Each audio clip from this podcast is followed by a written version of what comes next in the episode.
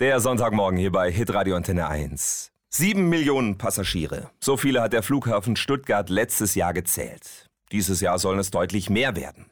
Und für diese sieben Millionen Menschen und die vielen Angestellten von Flughafen und Messe Stuttgart hat Matthias Hiller immer ein offenes Ohr. Also er hat natürlich Glück, dass nicht alle gleichzeitig kommen und viele auch gar nicht wissen, dass es ihn, den Flughafenseelsorger, gibt. Haben die Fluggäste eine Ahnung, was der so macht? Wahrscheinlich, wenn irgendeine Katastrophe ist oder so, wenn jetzt irgendwie ein Flugzeugabsturz ist, dass der vielleicht sich um die Angehörigen kümmert. Ansonsten ja einfach Ansprechpartner zur Begegnung, wenn man irgendwie Redebedarf hat oder so, nehme ich mal an. Ja, das ist gar nicht so schlecht geraten. Als evangelischer Flughafenseelsorger ist Matthias Hiller zum Beispiel bei besonderen Notlagen im Einsatz.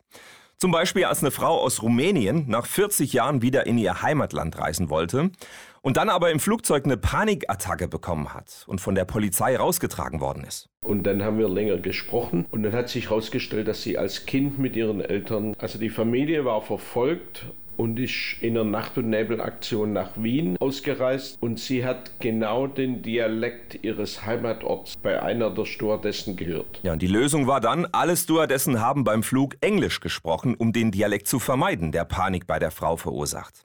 Um genau solche Dinge herauszufinden, nimmt sich der Flughafenseelsorger viel Zeit und geht immer nach folgender Faustregel vor. Wir behandeln alle Menschen so, dass sie in der Begegnung mit uns spüren, dass Gott sie mag. Ja, das ist doch mal ein guter Grundsatz. Und deswegen ist es auch völlig klar, dass in der Flughafenkapelle im Raum der Stille Menschen aller Religionen beten können. Gerade Muslime nutzen das regelmäßig. Und wir haben ja unsere Gebetszeiten und die sollten wir halt verrichten. Und dann, wenn es so eine Möglichkeit gibt, finde ich es halt schön, ja. Also ein Job, der vielen gar nicht auffällt, der aber trotzdem Spuren hinterlässt. Wir haben Flughafenseelsorger Matthias Hiller getroffen. Ja, wir wünschen ihm und euch allen natürlich auch eine gute Ferien- und Reisezeit.